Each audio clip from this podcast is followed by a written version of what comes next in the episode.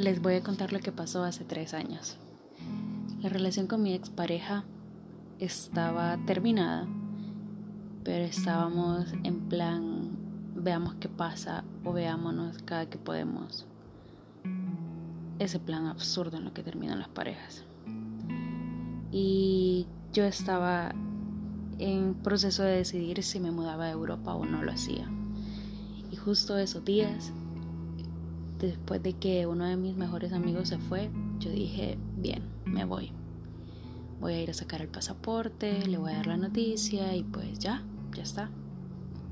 Año nuevo, vida nueva. Recuerdo que ese día pasé a ver a mi familia y llegué a eso de las 3 de la tarde al sitio donde se saca el pasaporte. Y mi plan era después, con pasaporte en mano, llegar al trabajo de él para invitarlo al cine, cosa que no era extraña, era muy usual que lo hiciéramos, aún habiendo terminado. Este. Y bien, fui, me acerqué, eh, entregué todo el papeleo y me dijeron que esperara afuera. Mm, la vibra era rara. Con los días lo analicé y la vibra era extraña y comenzaron a llamar a todas las personas y yo era la única que quedaba mm, y me extrañó. De la nada vi que se acercaron dos hombres, uno con camiseta roja y otro con camiseta negra, uno más joven que el otro. Y después de unos minutos se acercaron a mí y me preguntaron si yo era tal persona. Y dije que sí, que qué era lo que pasaba, con toda la serenidad del mundo. Y me dijeron que tenía que acompañarlos porque tenía una orden de captura por el delito de hacia la persona tal. No me moví, no reaccioné, solo me dio risa y me dijo, ¿conoce usted a esa persona o no es usted? Sí soy yo y sí conozco a esa persona pero yo a esa persona tengo alrededor de un año de no verle. ¿Está segura? Porque esto puede ser una coincidencia de nombres. Ocuparon otra palabra, pero no la recuerdo. Y le dije de que no, de que sí era yo. Y me dijeron que los tenía que acompañar. Como toda película, yo sabía que tenía derecho a llamar a una persona. Entonces llamé a la persona que me había metido en ese problema y era mi expareja, con quien yo me iba a ver después de sacar el pasaporte. Y le dije, estoy en tal sitio y me están llevando detenida por el delito de adivinar hacia quién, hacia la persona tal. Y se quedó mudo. No te creo. Sí, y necesito que vengas ya. Ya llego, ya llego. Bueno, llegamos al sitio, llegó él, él trabajaba para una entidad de seguridad gubernamental y no trabajaba directamente, era un outsourcing que, trabajaba para esa entidad. Y me acuerdo que llegó con el pecho inflado hacia el policía y le dijo que me dejara libre, que, eso no era así.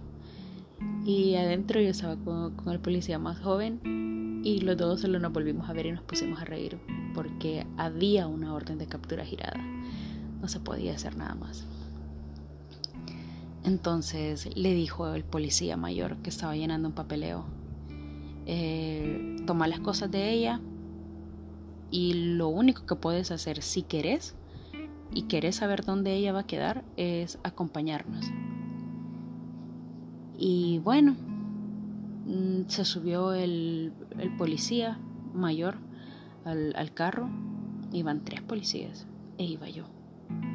Y comenzamos a hablar por todo el camino y él venía atrás. Los policías, a medida que escuchaban la historia de cómo había sido lo que en realidad había pasado, aceleraban para perderle el camino. Y, y me acuerdo que mi expareja aceleraba también para no perderlo. A todo eso, a mí todavía no me caía el 20 de para dónde iba, ni sabía qué era lo que me iba a pasar. Y hay cosas que son bien difíciles porque uno no valora la palabra libertad hasta que ve las puertas de un sitio donde va a pasar encerrado.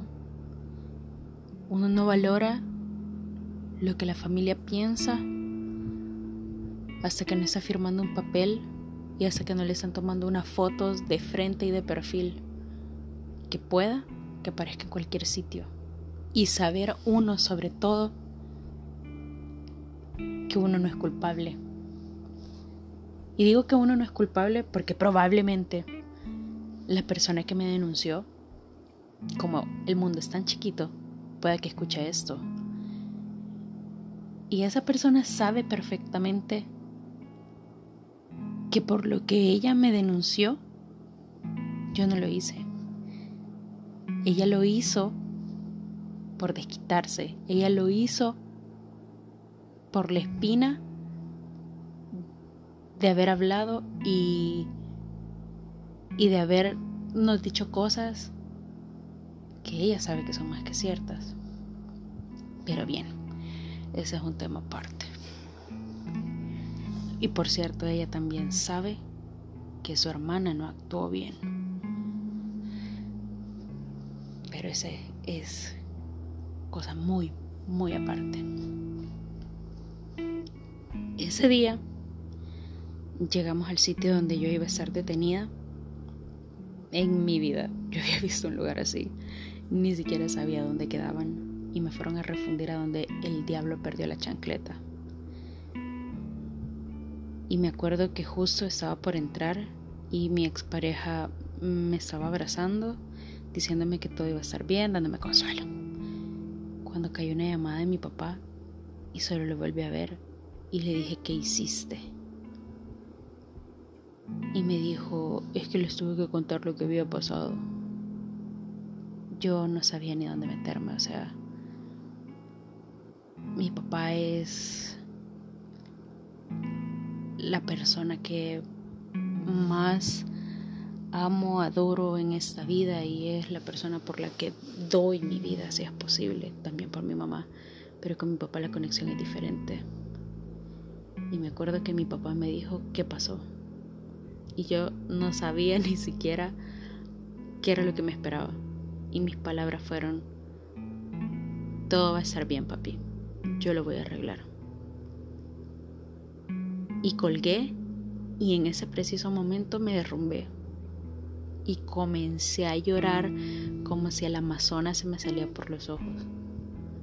Como si no hubiera mañana, como una niña chiquita desconsolada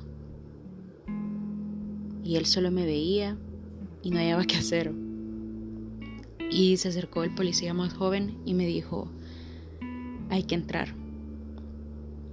Y yo voy a entrar, le dijo mi expareja. Y le dijo, lo menos que puedes hacer es comprarle el uniforme y el kit de limpieza, le dijo. Acompáñeme. Y algo de cenar. Acompáñeme, me dijo a mí. Y bueno, ya le había entregado mis cosas personales a él, mi dinero y todo lo demás y solo llevaba una botella con agua y me dijo, eso no lo puede meter, tiene que bebérselo acá. Y me bebí un litro y medio de agua. Justo me entregaron mis papeles, ese papel que te ponen para que te tomes la foto de frente y del perfil, ambos perfiles. Y me acuerdo que estaba sentada, no tenía hambre, tenía tenía ansiedad, tenía todo lo que nadie se puede imaginar que pasa por la cabeza de una persona cuando está ahí algunos pueda que por culpables y aún así les dé miedo. ¿Y yo? Yo que sabía que no había hecho nada. Me acuerdo que se acercó el policía a la puerta y estaba mi expareja con un plato de comida y vi que tenía una bolsa. Abrí la bolsa y era una ropa blanca y un kit de limpieza que solo era la cabeza del cepillo de dientes, o sea, el muy cepillo sin el mango, un poquito de pasta en una bolsa de plástico y un short deportivo blanco y una camiseta blanca y unas crocs blancas. Y me dijo el policía, se lo tiene que poner. Cuando él me dijo eso, yo comencé a llorar otra vez, como que no sé, no lo puedo explicar. Se lo tiene que poner. O sea, por mí no hay ningún problema dejarla con ropa, pero se lo tiene que poner. No sabe lo que puede pasar adentro. Yo sentía que me iba a morir. Y entré a cambiarme y me dijo, coma. Y yo no tengo hambre. Coma porque usted no le quiso decir a su familia ni siquiera dónde estaba. Y no sabe hasta cuándo va a volver a comer. Yo estaba que me moría. Y le dije, no, no tengo hambre. Vi, recuerdo perfecto que eran unos espaguetis. Los peores espaguetis que he probado en toda mi vida porque a todos los que están, por lo menos donde yo estuve, le dan comida pasada, la comida que queda de días, comida arruinada. Fue lo peor, lo peor del mundo. Y era como algo más que caía en mi bolsa de aprendizaje que uno no valora el plato de comida que tiene al frente. A veces la gente se queja porque come lo mismo, pero por lo menos no está arruinado. No sabe agrio, no tiene mal olor. Y esa gente se tiene que comer lo que cae, independientemente del delito que hayan cometido. Pero bien. Quizás me afecta más por el hecho de de que conocí cada caso de cada mujer estando ahí adentro. Y me acuerdo que después de eso solo vi cómo cerraban la puerta y quedaba mi expareja parado ahí, inerte, sin hacer nada, porque igual no podía hacer mucho. Y no preguntó nada, ni, ni qué hacer, ni, ni, ni si podía tener visita, no preguntó nada. Y la puerta se cerró y me llevaron a una celda con una policía que era lesbiana. Pero la mujer más repugnante y vil que he conocido en toda mi vida. Y me dijo que me tenía que quitar toda la ropa. Me agarró del pelo y me quitó una cola que tenía. Como si yo fuera la peor de las basuras. Cuando ella sabía perfectamente ya mi expediente porque lo estaba leyendo y sabía que yo no había hecho nada, sabía que mis antecedentes estaban limpios. Y me comenzó a hacer que así desnuda comenzara a hacer flexiones. Por suerte no, me quitó el sostén, porque mi sostén no tenía alambres ni tenía tiras de nada.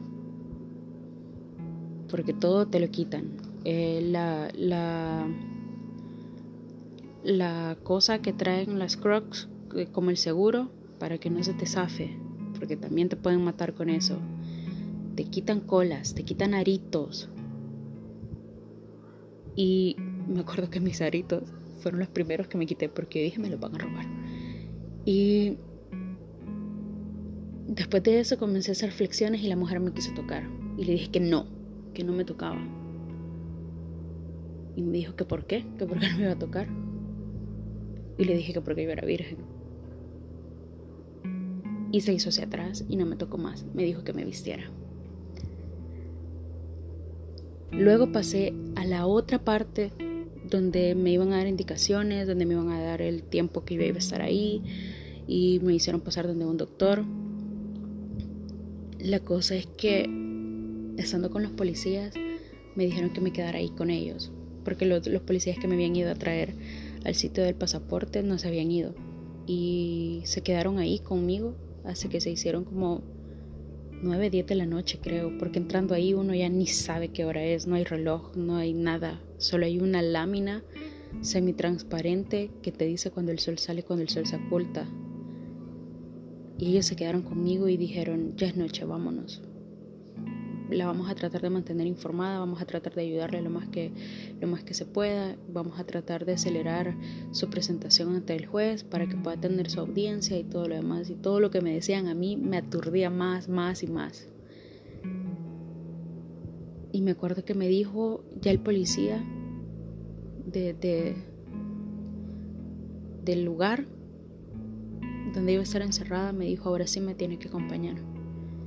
Y comencé a caminar por una semicuesta y comencé a ver tal cual jaulas, un gallinero total, hombres diciéndote cosas, un gringo o irlandés, no me acuerdo qué era, que, que decía en inglés que lo sacaran. Y todos le decían, gringo, cállate. Y me acuerdo que abrieron mi celda y vi que solo eran mujeres. Y no sabía si preocuparme o relajarme. Entré y cuando menos sentí, solo escuché que se cerró la jaula. Y ese sonido lo tengo marcado todos los días de mi vida. Y cuando volví a ver y vi cómo se cerraba el candado, solo me deslicé por la puerta y comencé a llorar. Abracé mis rodillas en el suelo y comencé a llorar y a llorar y a llorar. me acuerdo que se acercó una mujer. Se llamaba Esther. Y me dijo que por qué lloraba. Que no me pusiera mal, que no me iban a hacer nada. Y no podía, no podía parar de llorar. Luego de eso, me, dieron agua. Porque por lo menos eso sí le dan una garrafa con agua. No sé si solo las mujeres, pero por lo menos ellas lo tenían. Me comenzaron a hacer como una rueda, todas, y me comenzaron a decir qué pasa. Y les conté la historia y me comenzaron a decir que esa persona que me había acompañado hasta la cárcel siguiéndome en un carro se merecía lo peor del mundo. Y todavía yo en ese momento decía que no. Me culpaba a mí por haberme metido en un hoyo tan profundo, de haber caído en un abismo y al final darme cuenta que estaba cayendo sola me di cuenta que la que había acompañado toda la vida había sido yo.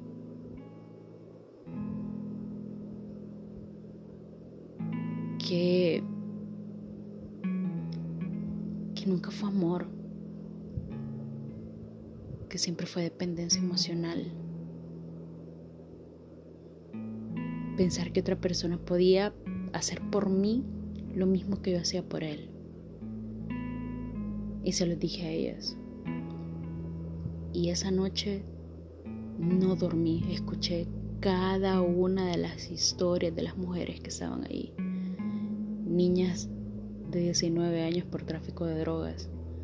Otra que estaba detenida porque había creado un Facebook falso. Otra porque su pareja llevaba la palabra en una pandilla. Y me acuerdo que ya avanzada la noche hacían y Esther, la mujer que se había acercado al inicio, le mandaron a preguntar de la celda de al lado, que decían de otra de las celdas, si yo era números, letras o civil. Y en ese momento me puse helada. Si ustedes para sus exposiciones o alguna prueba importante sienten nervios, no saben el nervio que se siente al momento que hacen esa pregunta. Y me acuerdo que solo la volví a ver y me dijo, quiero hacerte una pregunta. Y yo, sí, dígame. La policía ya había contado que yo no había tenido relaciones sexuales antes. Y ella me preguntaba que si era cierto. Y me decía que por favor le dijera la verdad. Y le dije que sí, que era cierto. Y esta mujer le dijo al hombre que preguntaba que sí, que era cierto. Y en ese momento el resto me bautizó como el ángel. Si hubiera dicho que no, ellas tenían la obligación de hacerme daño. Y recuerdo que ya en la madrugada sacaban a los reos para llevarlos a, a bañarlos, les ponían agua, a cierta presión, llegaban bolitos detenidos, era una fiesta de a cual más perdido. y me dijeron de que había tenido suerte de que no había llegado un día antes, porque un día antes había llegado una unidad de fuerzas policiales más fuerte que la, que la nacional y que los habían regañado, que los habían tirado al suelo, que, que les pegaban y yo no imaginaba nada. Vi como mujeres tenían su periodo ahí adentro y no podían tener acceso ni siquiera a una pastilla para el dolor de vientre. Bueno, pasó no sé cuánto tiempo y me llegaron a traer. Me acuerdo que me sacaron con un grupo de personas y me dijeron, ahí te van a meter a vos. Van a decir que sos un, que perteneces a un grupo de asociaciones ilícitas y te van a dejar aquí seis meses. Yo llevo esperando mi audiencia tres meses, me decía una. Yo llevo esperando mi primera audiencia otros tantos meses, me decía otra. Y la única señal que ellos tenían de que su familia sabía que estaban vivos era que llevaban las familias, llegaban a pagar al chalet de la comida arruinada, llegaban a pagar los platos de comida. Y los reos solo tenían como manera de saber si se acordaban de ellos, el plato de comida que recibían. Y a las que no tenían o los que no tenían, aquellos a los que sí les daban, compartían su poquito de comida. Y bien, pasó la etapa de encierro y llegué a mi primera audiencia. Y pues resulta que el juez no se presentó ni tampoco la víctima en cuestión. Me acuerdo que di mi versión de los hechos, di las maneras en las que se podían comprobar las cosas y me dijeron que me iban a dejar bajo arresto domiciliar porque yo había colaborado, porque yo había sido eh, cordial o cortés, no, no encuentro la palabra, con el proceso y que me iban a mandar a mi casa. Y me acuerdo que mi mamá y mi abuela estaban parados afuera del juzgado en un megasolón. Y solo le dije al policía joven que por favor fuera y le dijera que se fueran y solo me dejaran mi ropa. Y me acuerdo que mi papá me llevó ropa que creo que no ocupaba de mis 13 años y no me quedaba nada. Y dije, bueno, voy a ir a traer mis cosas donde ese tal por cual. Ahí dejé mi dinero y todo lo demás. Y yo sin nada. Y bien, comencé a hacer el proceso dentro del juzgado.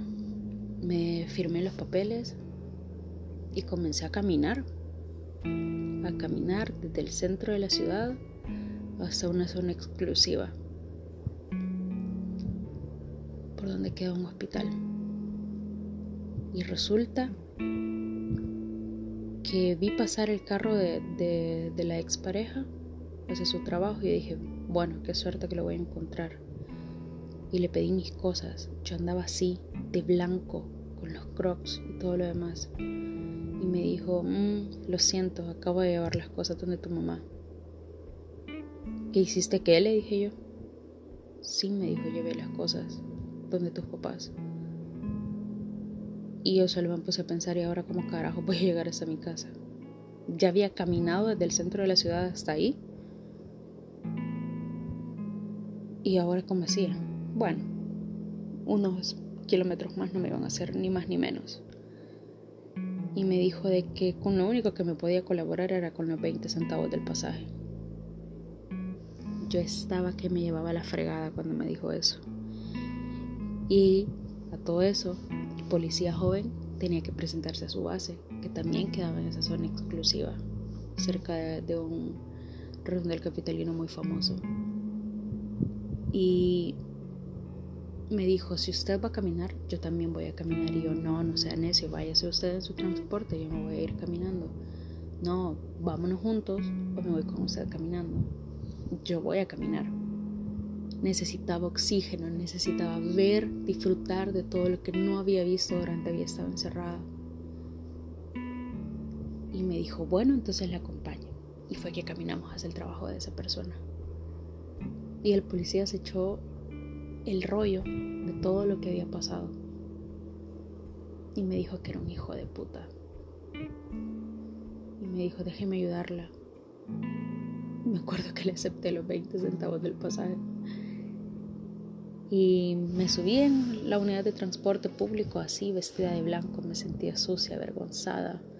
Me sentía el peor ser humano de todo el mundo. Me sentía Sentía que había defraudado a mi familia, pero sobre todo sentía que me había defraudado a mí misma, que me permití caer en una situación así para darme cuenta de todos los errores que había cometido durante aproximadamente ocho años.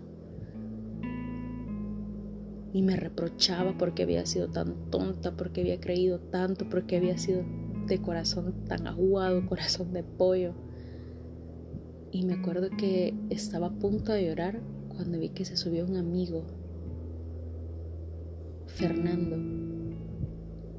Y me dijo, hola, ¿qué tal? ¿Cómo estás? Bien, le dije yo, más no sabía el infierno que llevaba por dentro en ese momento. Y me dijo, ¿qué tal estás? Y me dijo el nombre de mi expareja. Y yo, mm, bien, bien ahí, justo ahorita lo acabo de ver que estaba en su trabajo. Y me dijo, qué bueno, que me alegro, fíjate que yo estoy trabajando esto, esto, esto y esto. Y se bajó ahí cerca de, una zona de, centros comerciales. Y me dijo, bueno, cuídate, que alegre haberte visto. Y llegué a mi casa y me acuerdo que le dije que a dónde estaba mi ropa, que la ropa que mi papá me había llevado no servía. Y todos tenían una cara de, de que quería que les contestara y les contara todo. Y hasta el sol de hoy, creo que es la primera vez que lo van a escuchar. No hablo de mi vida. De mis experiencias quizás las hablo con personas contadas. Y esta me costó tres años poder sacarla. Tres. no para decirles que, ay, miren por lo que pasé. No. Es para que piensen las cosas con cabeza fría, porque así como pueden estar de mi lado, pueden estar del lado de quien era mi expareja, pueden estar del lado de la persona que se hacía la víctima, en cualquiera de las tres situaciones, en el lado de la familia, en cualquier lado. Pero con esto les quiero decir que tenemos que aprender a ser tolerantes. Tenemos que aprender a ser pacientes, comunicativos, comprensivos.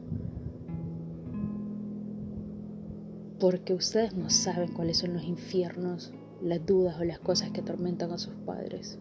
Sus padres desconocen las suyas. Ustedes no saben la posición en la que puede encontrarse su pareja acerca de ciertos temas relacionados a ustedes o no relacionados. Y para terminar la historia, me acuerdo que esperé bastante tiempo que se solventara mi proceso. Y al momento que se solventó y me dijeron, usted está sobreseída, ese día fui a traer la carta donde decía que estaba sobreseída, me fui a migración a que me retiraran mi orden de, restricción para, salir al exterior. Ese mismo día me entregaron mi pasaporte, ese mismo día compré mi boleto y a los días, que no fueron muchos, me fui a Europa. Y comencé una nueva vida. Comencé una nueva vida donde yo me estaba conociendo, donde solo éramos mi soledad y yo, como dice Alejandro Sanz. Y fue el mejor viaje, haber estado en ese lugar, aquellos días, en ese proceso, para mí es la prueba de aprendizaje más dura que he tenido, pero la que más provecho le he sacado. Desde ese día no volví a ser la misma, desde ese día no volví a pensar igual, desde ese día comencé a valorar cosas que antes no valoraba. Ahora valoro que una nube sea más blanca que otra, que parezca algodón. Valoro que el pasto esté muy verde, valoro cuando un pasto está seco y necesita agua. Valoro las cosas más simples que ustedes pueden imaginarse, porque pasé por una situación por la que no merecía pasar, por la que a lo mejor era otra persona la que tenía que pasar. Pero no fue así, me tocó a mí, me tocó aprenderla a mí. A la fuerza, pero la aprendí. Y le agradezco, le agradezco a la vida porque tuve que pasar por eso. Le agradezco a mi expareja porque me dejó sola, porque no se presentó a dar su versión de los hechos. Le agradezco porque me hizo valiente y me, hizo sacar el coraje y la coraza que no tenía. Y decido omitir más detalles de la historia porque, porque también hay algo muy personal y hay algo de lo que de lo que no me arrepiento y son las decisiones que tomé a lo largo de todos esos tres años porque hoy estoy parada tal cual me quería porque ahora no solo soy más valiente que antes también soy más débil. Y con eso me refiero a que soy más débil de de pensamientos. Mi corazón de pollo ahora se da cuenta cuando una persona es sincera, cuando una persona se acerca con buenas intenciones y cuando no. Y saber diferenciar eso es de las mejores cosas que a uno le pueden pasar. A través de estos tres años conocí todo tipo de personas. Conocí gente de todas las nacionalidades. Emprendí el mejor viaje de toda mi vida. Conocí lugares que jamás iba a conocer estando en el sitio donde estaba hace tres años. Y nada, esa es mi historia del día de hoy. Y la reflexión pues creo que se da sola. Valórense. Hay momentos en los que uno está solo. Uno tiene que agarrar fuerzas de no sabe dónde para poder seguir adelante y convertirse en lo que en realidad quiere. Cuando vayan a tomar decisiones, piénsenlas con cabeza fría. A veces les dicen que, no lo piensen tanto, pero también les dicen que para atrás ni para agarrar, ni, ni, ¿cómo es? Que hacia atrás ni para agarrar impulso. Deténganse siempre y escuchen en medio del silencio. Ahí están a veces las mejores respuestas. Y nada, esa es la historia del día de hoy. Espero que tengan un buen día, una bonita noche. No sé en qué momento me estén escuchando, pero sepan que si tienen un problema, si tienen algo, pueden escribirme, pueden hablarme. Que yo ahí voy a estar para escucharlos, para quedarme en silencio o a lo mejor encuentro una palabra certera que ustedes necesiten escuchar. Adiós.